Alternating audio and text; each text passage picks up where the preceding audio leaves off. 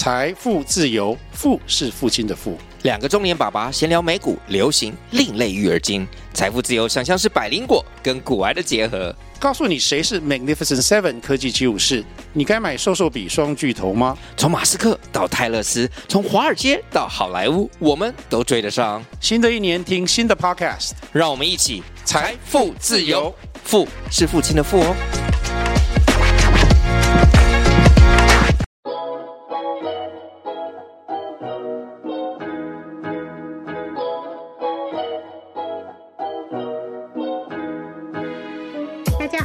收听《设计师爱看房》音频节目，我是安琪拉。节目主要访谈各个专家达人，分享买房大小事、投资理财和斜杠收入。透过轻松有趣的对话，帮助你学习房产知识，让你买房不后悔。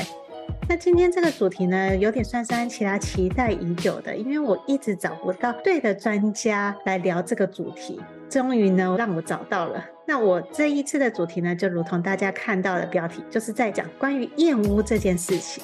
那验屋呢，就是大家都知道说哦，也可以找验屋公司，又或者是自己验屋，那各自都有各自的好处嘛。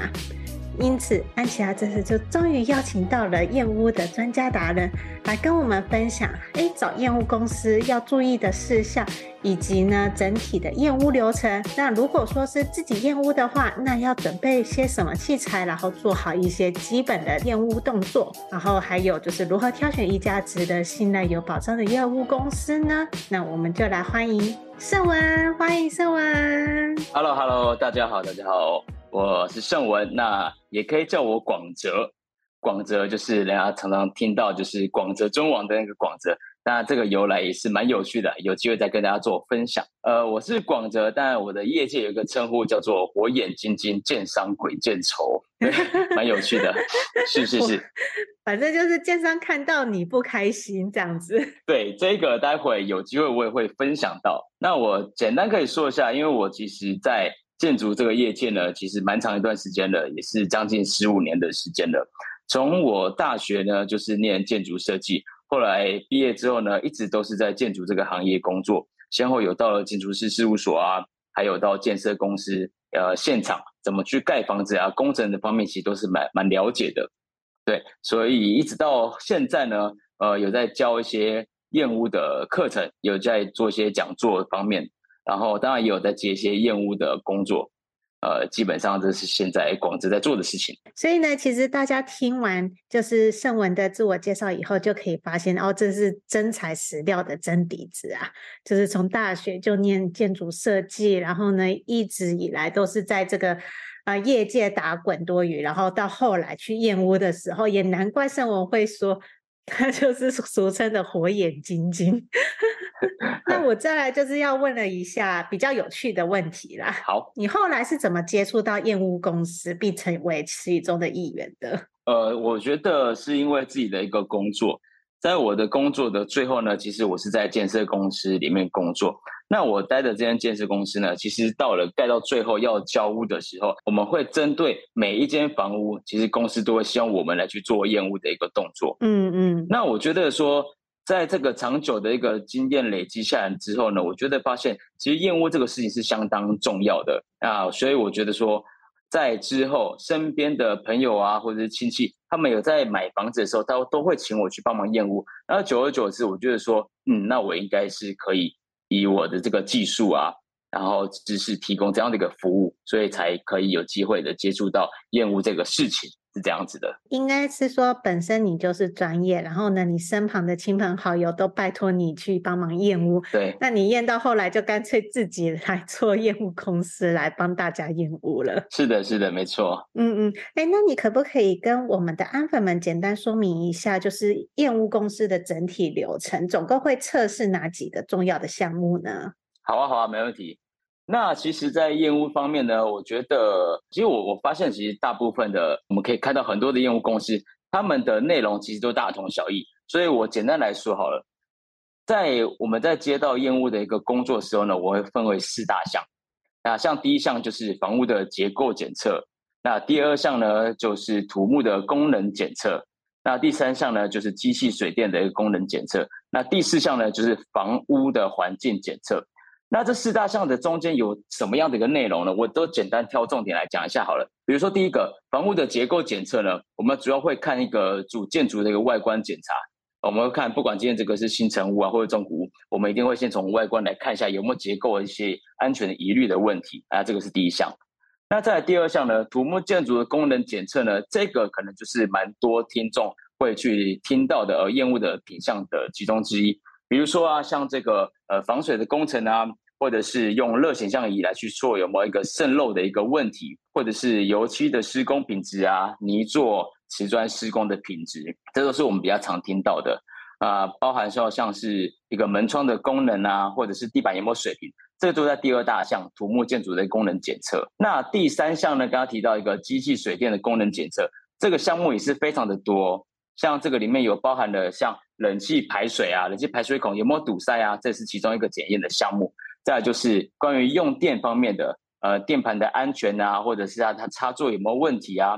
或者是说像关于水的，它的落水头内视镜检测，给水压力正不正常啊？这都是第三项的一个机器水电的功能检测范围之内。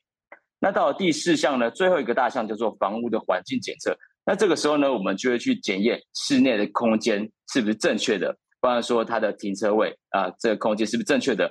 或者说室内的甲醛有没有问题呀？啊，环境的噪音啊，或者室内的电波等等的。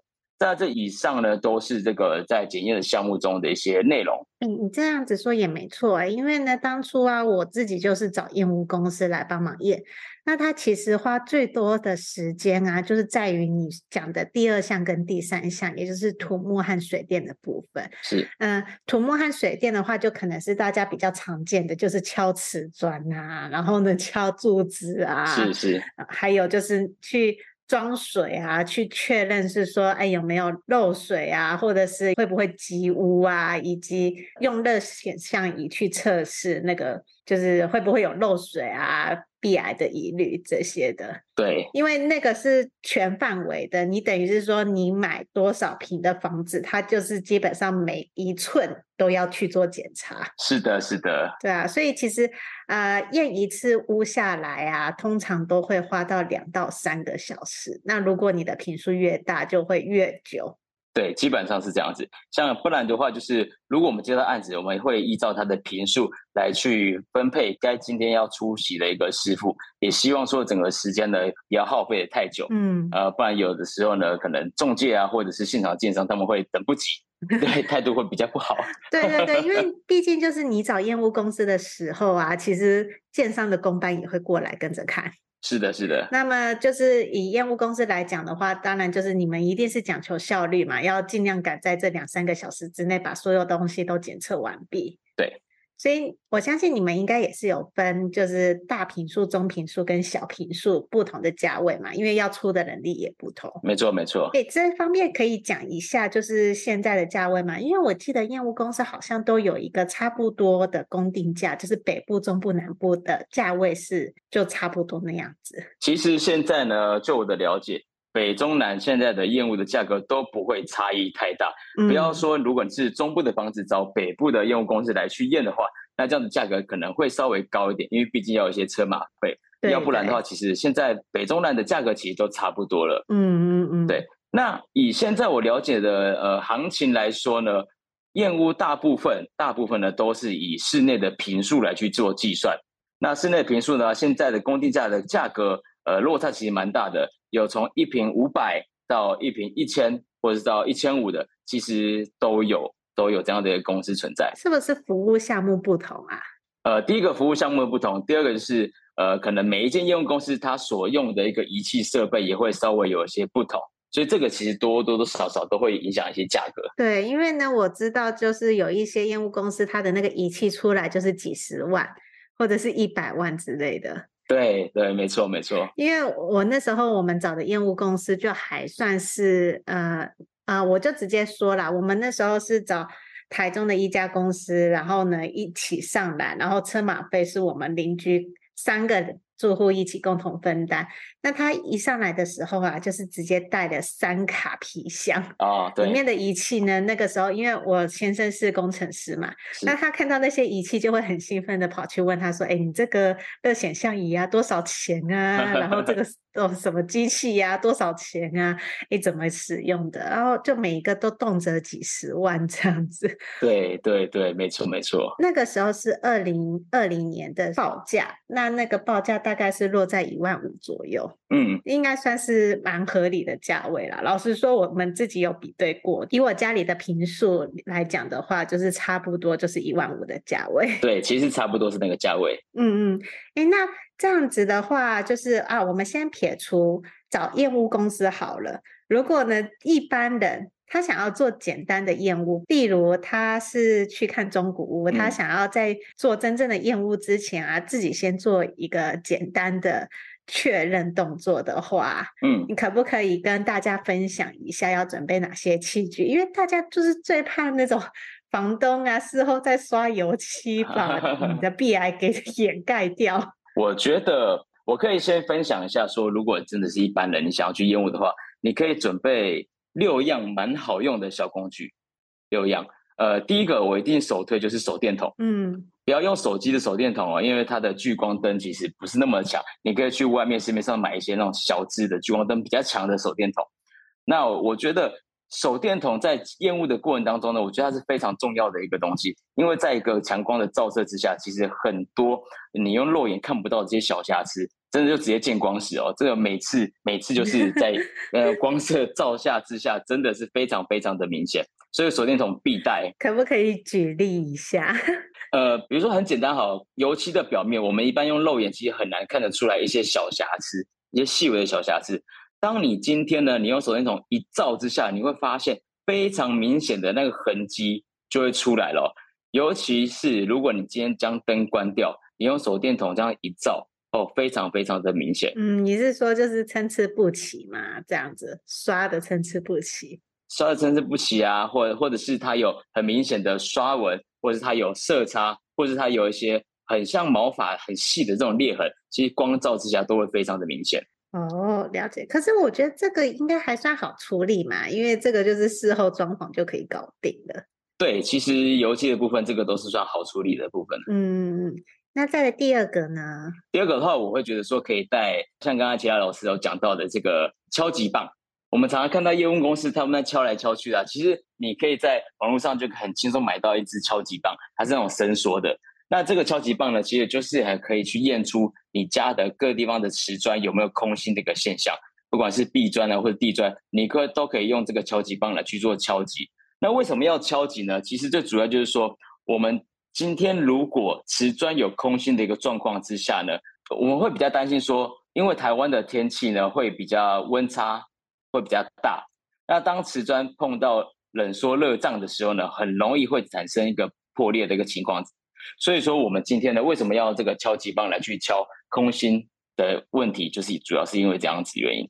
对，所以我觉得说，第二个小工具呢，敲击棒是也是必备的一个小工具。对，要避免你的瓷砖破裂。对，没错没错。好，那再来第三个呢？第三个的话，我会建议说，你们可以带一个呃，像水平尺，水平尺像很多各大的五金行都有卖。不知道安琪老师你有没有看过？就是一个水平尺。然后它上面呢会有一个小气泡，有，垂直水平的，还有斜的四十五度角，对，那个就是水平尺。单眼也有，对对对，水平啊，或者是那个一般的脚架，对，而且那个很好买，对，你去一般的文具行啊，嗯、你就去问那个老板、老板娘说那个水平尺在哪？对，那你那个水平的意义就是要把它放在地板上嘛。确认就是 不会歪斜之类的，尤其是中古屋，我听说中古屋很常会碰到这个状况。嗯、其实哈，我觉得水平尺它的范围运用非常的广泛，除了说你家里的门每一扇的门你都可以去测量啊，或者说你家的每一扇窗你都可以测量，对，对，甚至是你家的柱梁墙板你都可以用水平尺来去做测量，所以它其实是非常好用的一个小工具，但很多人不知道。嗯，所以就是大家就可以花点时间用这些简单的工具做燕屋啦，因为不然的话，真的有一些屋主啊，他可能就会觉得说，你请了一大批专业的那个燕屋团队过来，就会觉得会觉得有点嘎嘎吧？对对对，没错，好像是在找他麻烦之类的，那还不如自己 准备好这些验屋的工具，然后呢，自己在那边敲，总比。屋主在那边不开心来的好，对，没错没错。那像第四个的话，我会建议说，因为我们其实住进去之后，你最担心的一个点就是，其实如果插座没有电的话，会比较担心。所以其实你可以带一个，像人人都有手机，那手机的话，你可以带一个充电器，嗯，或者是说很多人会带小夜灯，这个都是在测试说你家里每一个插座它有没有供电。嗯嗯。那有的插座你会看到说上面有两个插孔，那我这边建议是说你两个插孔其实都要去做测试。也就简单来说，就是你家里每一个插座、每一个插孔，你都要去做测试。那这个是最简单来测试说你自己居家的每一个插座有没有电的一个方式。其实那个建设公司一般的验屋，应该是说在验屋的第一次啊，嗯、验屋公司也都是用这些比较简单的小方式，然后帮你去佐证说，哎，我现在的每一个插头都有电。对对对，这个也是还是比较有良心的建商会提供哦。真的吗？真的真的，我遇到很多的建商，其实他不见得会提供这样的一个服务哦。是真的假的？好，这个我们等一下来问一下圣文好了。然后我们先把第五个跟第六个先讲完以后，我们就来聊聊说，就是圣文到底遇到了哪一些有趣的事件。好，那前面讲了四个小工具，都是让你去测出家里有没有什么样的缺失。那第五个跟第二个，我觉得是算是做记录。因为你验出缺失之后呢，你一定要先把它做记录起来，你才能防止说，哎，我在下一次在复验的时候，你能确保说上次的这个问题有没有被解决。所以第五个、第第六个呢，就是说你要带那种纸胶带。我们可以看到市面上买那种粘性比较低的蓝色啊，或者是绿色的那种纸胶带。嗯，那当你用前面的小工具验出每项的缺失之后呢，你就用这个胶带贴起来做记号。贴起来做记号之后呢，你马上拿相机或者是你手机的相机都可以。一定要拍照做记录，那才能确保说你再一次复验的时候，可以很快的找到上次验出这些缺失的地点了。呃，所以以上六个小工具很简单的分享给给各位听众。好啊，那这一个的话，我相信就是会对大家有帮助啦。如果说你第一次准备开始要验屋，也还真的都不清楚要怎么办的话，除了上网做功课以外，也可以听听看，就是这一集的音频。接下来进入广告时间。你是否梦想过拥有属于自己的房子？但是看完好几间预售屋，不知道要注意什么，也不知道怎么选择？你是否是一个小资族，手头资金不多，比起一口气就要投入上百万头期款的中古屋，预售屋可以分期付款，这样的选择更吸引你？与其漫无目的的看房，买到房子后又出了问题，不如在出手买房之前，系统性的了解预售屋的买房知识。避免因为判断错误而造成不愉快的买房经验。没关系，我们听到你的心声了。设计师爱看房，这次要推荐的是乔王与安琪拉在好好好学校一起开的预售屋新手攻略课程。我们知道买房有太多需要注意的事项，所以希望透过这堂课，帮助想要购买预售屋的你，尽可能避开想得到的风险，用漂亮的价格买到心目中的好房子。不管你是还没开始看房，已经看房一阵子，或者想要换屋，这门课专门是为了购买预售屋而设计的房地产课程，能解决你买预售屋时可能会遇到的困难，在看房时能够理性分析，不怕踩到雷。这门课的第一章会教你如何先做功课，带你了解行情，判断需求，并且算出预售屋从签约到交屋的所有费用，让你可以合理评估财务状况。避免发生买到不适合的房子，或者买不起房子、扛不起房贷的悲剧。第二章会教你到接待中心现场看屋的注意事项，你可以知道如何拆穿话术陷阱，看懂平面图的玄机，并且问对关键问题，才不会一直被代销或者建商牵着鼻子走。第三章是议价签约，我们会教你如何运用小 paper 谈到好价格，看懂预售屋合约书的陷阱，眉眉角角。让你在买房当下能够保护好自己的权利，以及交屋之前争取到好的贷款条件，才不会签约后产生各种麻烦的纠纷。第四章是客变交屋，把握客变期，装潢出自己的风格，并且弄清楚验屋注意事项及各项费用，让你可以安心入住。另外还有好康大放送，额外加码价值五千五百八十六元的三大赠品，包含了一独家预售屋看房必备检查清单。二、新手必备买卖合约懒人包；三、一键搞定合理房价筛选表。拥有一个幸福的家庭是很多人的梦想，就算你是小资族，也有能力买到好房子。现在就点选节目下方的链接，加入预售屋新手攻略课程，让乔王与安琪拉用多年的知识与经验，陪你走过这段独一无二的购物之旅，成功买下理想中的好房子吧。接下来继续回到节目内容。再来呢，我们就是来聊到比较精彩的部分啦。因为上文，毕竟你已经有接触过那么多的验屋案件了嘛，你总是会遇到一些比较令人印象深刻的，又或者是 如果你不介意可以讲某某建商的话，当然我们也是可以洗耳恭听一下。呃，我觉得呃验过那么多房子呢，真的有太多太多印象深刻的事情了。那我觉得今天还是。不要去讲哪间建商，我们不要去攻击别人。那我就是说，可以讲一些呃，我遇到一些深刻的事情啊，给各位听众听看看。对对，我觉得是一个蛮有趣的一些事情啊。对，那像我要分享的是，为什么我前面讲说，呃，大家好，我是建商鬼见愁，火眼金睛，这个就是一个蛮有趣的一个由来咯。呃，有一次呢，呃，有一个朋友。他请我去帮忙验屋，嗯嗯，啊，他还是买预售屋，然后交屋，请我去验屋，对，然后我就 OK 啊，没问题啊，自己的朋友，我就帮他验屋啊。然后这个时候呢，呃，现场的工地主任看到我之后呢，然后就很简单跟我打声招呼，然后他就准备了一张白色的 A4 纸，然后准备说，哎，帮我做记录，我验到哪些缺失，他帮我写下来。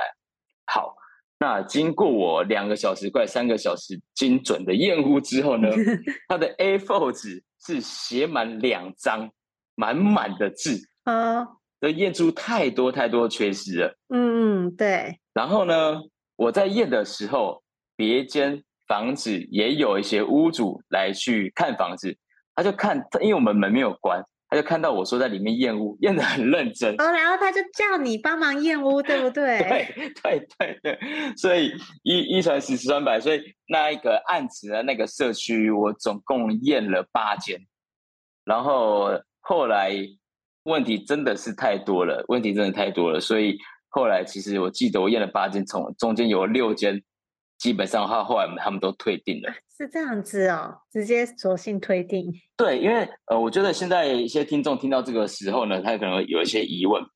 以现在的一些税制来说的话，要退订其实不是那么的简单。是啊。那其实我在分享这个案例的时候是蛮早以前的，还没有什么房地合一税的时候。OK OK。所以以前的退订是很简单的一件事情。哦，好好，这边真的是要跟安粉们讲一下，就是退订不是那么容易的。这个是很久以前还未有房地合一税的情况之下。对对对，没错没错。然后。我觉得在验屋的过程当中呢，你验出建商的一些缺失，这都是很正常的一个事情。那为什么我那次的验屋会有这么多间的屋主想要退订呢？主要的原因呢，是一个蛮扯的一个事件。嗯哼，如果你说好油漆不平，好这个再刷过就好了。对啊。那你说如果呃呃排水孔啊不通啊，你再把它通就好了。那那一次呢，让我印象非常深刻的是，他这间建商盖出来的房子。它头顶上的那个梁呢是歪的，它不是水平的，它是歪的。这等于是说整个主架构都有问题耶。对，因为我们知道房屋最重要的结构就是柱梁墙板。是啊，柱梁墙板是支撑我们建筑是非常非常重要的一个结构系统。当它的结构系统都出现问题的时候呢，其实如果未来有一个比较大的地震的时候呢，其实房屋都很有可能会有倒塌的疑虑。所以当时我就直接建议我朋友了，这真的是有危险问题耶。对，非常危险。搞不好那个时候都还没有规范那么严格的耐震、防震的一些相关法规。没错，没错，没错。所以我都当时直接建议我朋友说：“这个我还是还是不要住了吧，太危险了。”好险你朋友认识你。对对对，我觉得，因为其实我觉得台湾。也是属于在一个地震带上面，地震还蛮多的，所以我觉得在买房子的时候，真的还是要小心这个问题。是啊，因为其实燕屋真的有分严重跟不严重的啊、哦，真的，就是我们比较常遇到的都是一些比较不严重的小事情，嗯、就是可能 施工单位帮忙处理一下就能够解决的，但是你真的碰到主架构，那已经是无解了。对啊，我之前还遇到一个也是不好解决的，也就是刚刚你问我说。呃，为什么有些建商好像他他为什么没有提供就是呃小夜灯啊插座的这样的一个验屋服务呢？呃，大部分像我我刚刚说的，大部分的建商呢，有良性的建商，他其实都会提供这样的一个服务。对啊。那我那一次遇到很特别哦，我进去之后发现说，他们完全就是没有提供这个插座验电的一个服务。好，我想说好，没关系，你不提供没关系，我我有嘛，我可以自己验。对，一验下去不得了，又发生什么事？很有趣哦，它的插座，它是一个新大楼，它的电呢，你每个插座插下去，哎，它是有电的哦，它是会亮的哦。嗯嗯。那一般人可能遇到这个问题，就会觉得说，哎，呃，这好 OK 嘛，没事嘛，有电啊，这个是很正常啊。对。但我们在验屋的时候呢，我们不会只是。注意到说它到底有没有提供供电这个问题而已，我们还要看它里面的电线，它的相位有没有问题。嗯，所以呢，我们就随机的把它的插座拆开来，发现说它们里面呢没有地线。那不就是会碰到触电的问题？对，没有地线的情况之下，他家的电器很很有可能就会坏掉。所以说，他这栋呢，整栋的大楼的住户呢，他们全部的地线。都被偷了啊？对，为什么？哎，你怎么会知道被偷，而不是他偷工减料？哎，对，其实被偷的意思就是偷工减料。对，所以他不敢主动来做这个测试，是不是也是心里有鬼吧？对啊。那心里有鬼，我们就应该正视这个问题，更应该去检测。就一检测出来，发现这个问题，哇，太严重了，真的太严重了。那你该不会也劝退你朋友说不要买了吧？那次的这个事件呢，是比较。比较大概在五五年五年左右吧，那个时候已经有房地合一税了，其实不好退定。对啊。那后来呢，就是建商直接做一个折让的动作。折让哦。对，建商直接做折让。那可是那个地线要怎么解决？地线有办法靠装潢解决吗？没有办法，因为地线呢是建商在盖大楼的时候，其实他就应该要接好的。那如果他没有接好，你后续要再做这样的一个处理的话，其实是非常非常的麻烦。所以他们就直接用折让的方式来解决。每个住户的问题了，赔了蛮多钱的那一只。哦，可是我觉得这个是跟安全、居家安全有关系的事情啊。虽然说就是盛文也是基于蛮好心的，然后不会 公开讲说是哪几个建商啦。呃，安琪拉我会自己私下询问。好的，好的。但是这还是还蛮夸张的，哎，不过我觉得说听到这些案例还蛮有趣的。你有没有更多其他的一些相关案例是近期的？近期的，我觉得案例真的是有有蛮多的啊。其实有有时间的话，我觉得呃，大家也可以来去看看我的一个粉专。有时候我在粉专里面也会做一些介绍，在今天呃胜文在厌恶的时候发生什么有趣的事情啊，其实都会大家都可以去参考一下，不然真的太多讲不完。那这样好了，我们来安排个下集，然后下集的时候就是来讲建商鬼故事，你觉得如何？可以啊，如果听众有兴趣的话，我当然是愿意分享。好，那就话不多说，我们晚一点再来安排一下。那再来呢，我们就是来问一下盛文了，就是消费者该如何挑一间值得信赖、有保证的验屋公司呢？OK OK，因为这个问题是蛮多人会问我的。市面上呢，其实真的，我觉得在近两年吧，有蛮多蛮多的验屋公司，呃，真的你会找到非常多烟雾公司在开设的嘛。那你到底要怎么去找呢？我觉得你不管是从他的验屋的内容，嗯，或者是他提供的证照，或者是他的收费，你都很难从这几点来去做一个评判，说这个间到底是好不好，是不是一间好的验屋公司？是啊，所以说。我今天会给听众一个建议：如果你今天要自己找一间业务公司的话，我会希望你们去找这间业务公司，它的负责人或者是它里面的一些这些师傅呢，是有工程背景的。嗯，所以工程背景就是他真的有像宋文这样子有一个实务经验出来的，因为他对于整个工程、整个盖房子的内容都是非常的了解。那你都知道怎么盖房子了，当然这个房子有什么样的一个问题，什么样的缺失，那他是不是也会更了解了？没错，就是自己盖房子的人一定知道，就是哪里出问题。是的，是的，是的，你更知道说问题可能会出现在哪边，你更知道说要去验哪哪些地方。所以我直接给听众的建议就是说，如果你真的要找一间验屋公司的话，那价格其实差不多，那你就直接去找说，哎，他有这样的工程背景的，可能会比较有保障。对，这个是我的建议。了解。那当然啦，如果安粉们想要找圣文来协助燕屋的话，那个安琪拉会在资讯栏处然后提供就是圣文的联系方式，那你就可以跟圣文讲说你是安琪拉那边推荐过去的。那希望就是也请圣文帮忙来多多呃给 Apple 们一些小小优惠这样子。好的，好的，没问题，没问题。好，这是这是那个圣文直接透过音频来做品质保证的。那我们就说 到时候如果 Apple 们你真的有烟雾需求的话，那就欢迎来找寻圣文。圣文主要的服务区域都是在北部吧？对，主要还是北部为主。嗯嗯，那如果你是中部的朋友们，记得要付车马费给圣文哦。没问题，对对是可以的。好，那我也想要问一下，就是我们刚刚啊，就是先撇除我们下一集要聊的一些建商鬼故事好了。那今天有三个比较算是验屋的重点，你可不可以跟大家分享一下关于验屋这件事情？好啊，好啊，我这样说好了。当验屋这件事情发生的时候呢，通常是在三个时候嘛。嗯，第一个就是你今天去买预售屋交屋的时候，对，或者是你今天买新城屋，或是你今天买中古屋。那当你在买房子的时候呢，你接下来就会遇到燕屋的这个事情了，是吧？是。那其实我认真的觉得，燕屋这件事情呢，其实。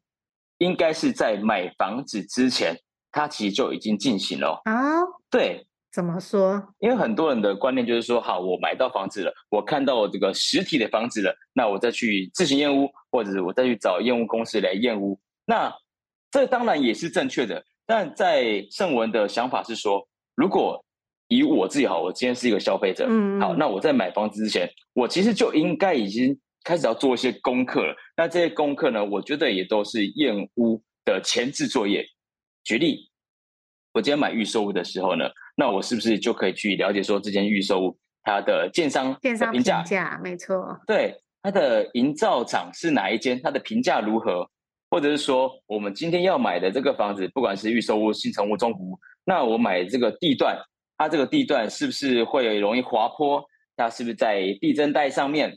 它的呃坐向、风味、气候等等的，我觉得还有很多很多的这个买房之前事前的一个功课的研究，都是一个验屋之前的前置作业。那这个前置作业你就觉得没问题之后呢，当你等到拿到房子之后呢，再去做一个实质性的去验屋，我觉得这两者综合在一起才是一个真正的验屋。哎，我觉得就是圣文讲的很好，哎，等于是说你看房之前啊。你自己周围的环境，以及这个建商的评价以及品质，你一定要先过滤过一遍。对，这样子，同时也是代表一个验屋。如果说你前面没有过好的话，那后面就算验屋完成了，那就是如刚刚圣文有提到嘛，现在已经有房地合一税了，就不像以前那样子那么容易，就是说退就退。是的，是的。那你验屋发现有问题，你也没办法去处理。对，等于是说你一开始就嫁给了一个有问题的男人。是是是，所以我真的很建议各位听众，就是如果你们今天想要买预售屋的话，在买预售屋之前，真的可以听听安吉拉老师的呃预售屋的一个交战守则，这个课程是非常的棒。那我觉得这些都是在厌恶的前置作业，嗯，然后真的大家可以去听一下。哦，感谢那个圣文要间接帮助我做行销推广。该不会圣文你也有买吧？呃，我是你的忠实粉丝。真假的？哎，不好意思哦，那个。呃，跟阿粉们讲一下，我完全不知道这回事，我现在才知道，有一点吓到啊！谢谢圣文，感谢你的分享，原来你也是安粉之一。是的，是的。好好，安琪拉，我到时候也会再跟圣文啊约下一集来专门聊聊建商鬼故事。我相信这个就是大家听听笑笑，觉得很好玩。呃，就是这也是算是一个经验的分享过程。对，啊，相信这一集的含金量也很多，也相信大家。也会很期待下一集的鬼故事喽。那如果喜欢这集音频的阿粉们，记得五星追捧加留言，我们就下集见，拜拜，拜拜。听完这集节目后，你觉得哪些部分对你有帮助，或是印象最深刻的呢？欢迎至 YouTube 和 Podcast 下方留言告诉安琪拉，并且分享这集节目给你需要的朋友。如果你也想要买房的话，安琪拉在脸书上有一个私密社团。只要在脸书上搜寻“小知足聪明买房”，就可以找到这个社团，与大家一起分享许多买房大小事。如果你喜欢这集音频的话，记得在 Apple Podcast 上订阅并五星追捧加留言，或者在设计师爱看房的 YouTube 频道上按订阅追踪，并且开启小铃铛。谢谢大家的收听，我们下次见，拜拜。